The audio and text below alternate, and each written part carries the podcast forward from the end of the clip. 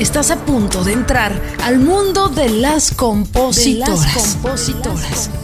Una voz que somos todas, las compositoras. Colegas, bienvenidas, bienvenidos a otro episodio más de Las Compositoras. Su amiga Erika Vidrio les abraza con todo el cariño. Anduve en, mi tierra, Jalisco, y, y vengo muy contenta, muy, muy relajada, muy bien comida. ¿Cómo se come en México? ¡Qué barbaridad! Bueno, llegamos y con novedades importantísimas. BMI, que es la empresa eh, más importante que representa a más de un millón de, compositores, ¿no? Y que lleva ya 80 años trabajando con este cometido de administrar las obras de sus afiliados, eh, compositores y editoras, acaba de dar un anuncio súper importante. Si tú eres eh, un compositor afiliado a BMI y estás al pendiente del correo, pues habrás notado este comunicado que lanza Mike O'Neill hablando de este cambio de BMI en cuestión de negocio. Hay que aclarar eh, primero lo que significa ser una compañía con fines de lucro y una compañía sin fines de lucro, porque precisamente se da este anuncio. BMI anuncia que va a pasar a ser una compañía con fines de lucro. Por más de 70 años eh, ha sido una compañía eh, sin fines de lucro. Por ello quiero explicar un poquito la diferencia para entender bien eh, qué es lo que viene con BMI futuro. Una compañía con fines de lucro busca ganancia, busca maximizar beneficios, contratar más empleados, hay préstamos, hay inversiones, ganar dinero en pocas palabras, ¿no? Hay ganancias, eh, obviamente también para los dueños, porque hay una gestión de negocios muy grande eh, y queda claro que se buscan ganancias, incluso para invertir dentro del crecimiento de la empresa, ¿no? Ahora, las empresas sin fines de lucro buscan básicamente el bienestar a sus asociados, se mantienen de donaciones, de subsidios, como BMI a lo largo de su historia. Las ganancias que se den son solo para cumplir su misión, para tener un impacto con, con sus afiliados. En este caso, eso es lo que hacen las compañías o las organizaciones sin fines de lucro, que de alguna manera también están atados de, pies y manos porque pues no pueden eh, tener una flexibilidad financiera porque no eh, tanta lana, no pueden invertir como quisieran y, y tiene sus limitantes, ¿no? Ahora que entendemos estos dos puntos, Vayamos al comunicado que lanza BMI donde anuncia que de ser una compañía sin fines de lucro, ahora será una compañía con fines de lucro. BMI en este comunicado, eh, hecho por el presidente, el CEO de BMI, Mike O'Neill, dice que este cambio de modelo de negocio les va a dar más flexibilidad financiera ellos pretenden actualizar la tecnología para facilitar a los afiliados retirar adelantos sobre futuras ganancias digitales. Ellos eh, también ponen un punto aquí muy importante que dicen que con este nuevo modelo de negocio podrán invertir y asociarse o incluso comprar una empresa que tenga servicios emergentes para compositores. Esta línea es súper importante la voy a repetir. Podrán invertir y asociarse o incluso comprar una empresa que tenga servicios emergentes para compositores. Esto no se podía hacer con un modelo de negocio como empresas sin fines de lucro. ¿No? Porque se supone que ellos eh, deben de mantenerse de donaciones, de, subsidios, y, no podían hacer negocios con gente externa ni asociarse, y si compraban o intentaban invertir dentro de BMI, pues tenían limitaciones, ¿no?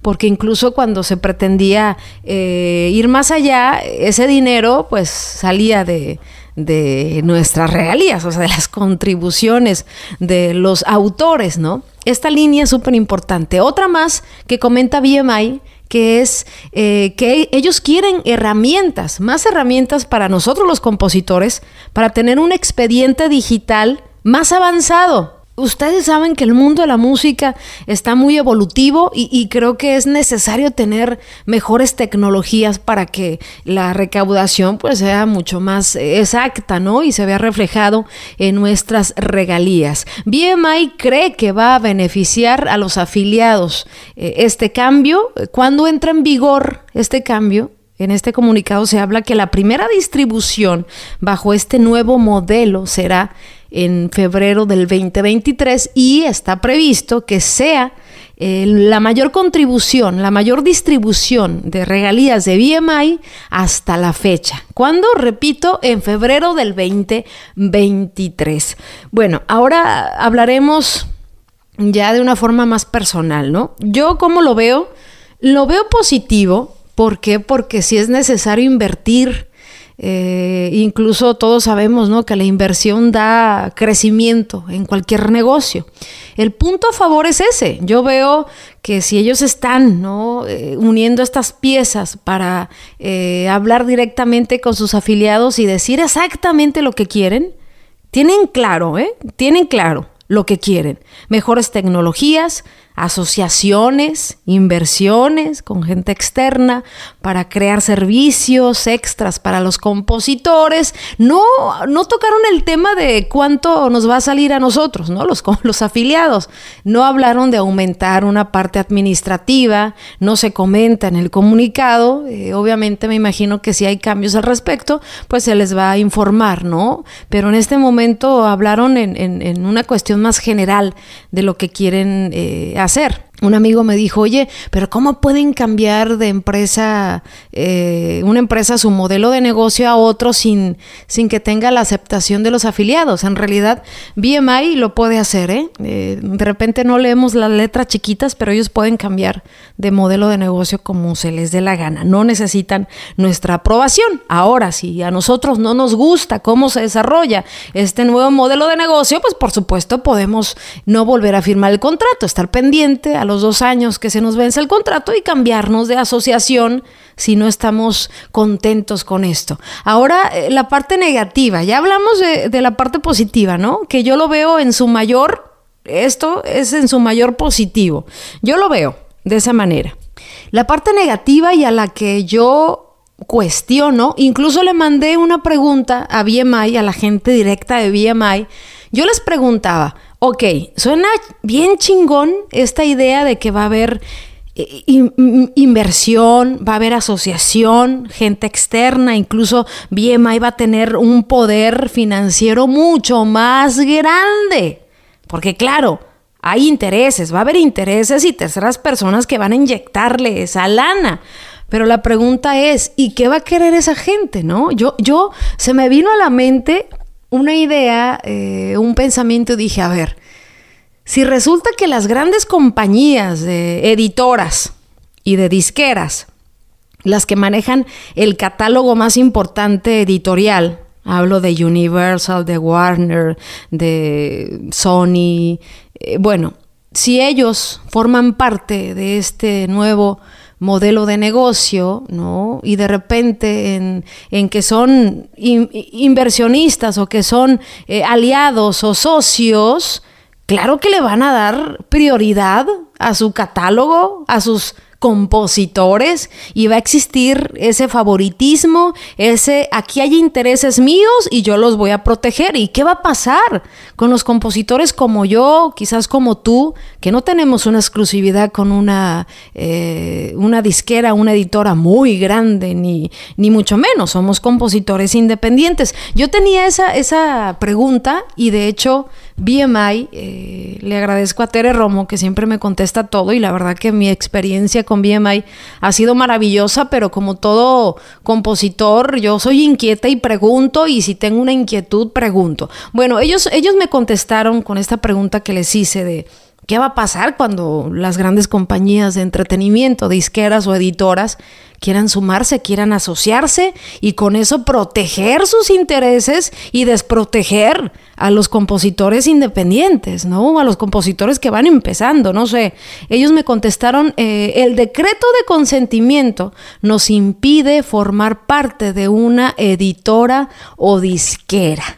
Bueno, yo interpreto esto como que hay conflicto de interés y que no van a estar eh, aliándose a este tipo de compañías, ¿no? Porque sí, sí, sí te cuestionas. No sé ustedes qué piensen.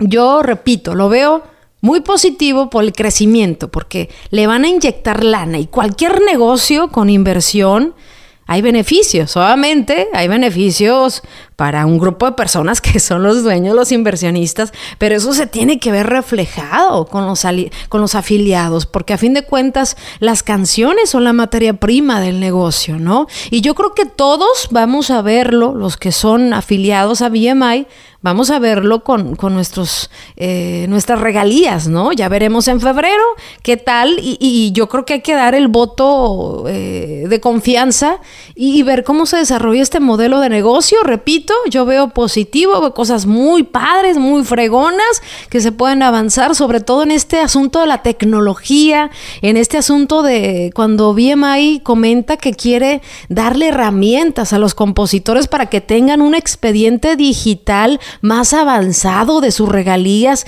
es decir, en, el momento más a tiempo. Eso la tecnología te lo da, pero es todo inversión, ¿no? Y qué padre que se puedan asociar a compañías que nos hagan bien, ¿no? Que nos den futuras ganancias. Pero también eh, me cuestiono este asunto de los intereses. ¿Cuántos, eh, cuánta gente no va a tener intereses dentro de, de BMI? Cosa que antes no existía, ¿no? Cosa que antes eh, al ser una compañía sin fines de lucro, realmente el bienestar era hacia los eh, asociados, hacia los afiliados. Y, y, sí estaban atados eh, de pies y manos con este asunto de invertir, aunque sí hubo crecimiento, ¿no? En los últimos años, ellos dicen que este nuevo modelo les va a permitir crecer a futuro mucho más que el haberse quedado con, el modelo viejo de, ser una empresa sin fines de lucro. Es un tema muy amplio. Podría pasarme una hora discutiendo y analizando. Yo, en lo personal, creo que debemos de darle el voto de confianza, que de esperar resultados, de, de, estar positivos y siempre estar checando, ¿no? ¿Qué es lo que se está moviendo, hacia dónde y ver qué nos conviene? BMI no es la única asociación de, que administra eh, ahora sí que los derechos de, autor, ¿no? Está ASCAP. Y, bueno, hay muchísimas posibilidades en ese, en ese rubro, ¿no? Por lo menos para elegir entre dos, tres. Ustedes tendrán su reflexión y podrán tomar esto de, la manera que, les cuadre, ¿no? En su vida, en su experiencia. Y, yo siempre digo, hay que esperar y ver resultados y ver eh, cómo afecta ¿no? Eh, este cambio de modelo de negocio de BMI, nuestra casa BMI. Les mando un abrazo muy grande, los quiero mucho y recuerden que de la composición no solo se sobrevive, se prospera. Gracias por escucharnos. Te esperamos el próximo jueves en otro episodio más de Las Compositoras, una voz que somos todas. Recuerda seguirnos en nuestras redes sociales como Las Compositoras y darle seguir a nuestro perfil para tener más visibilidad en este podcast.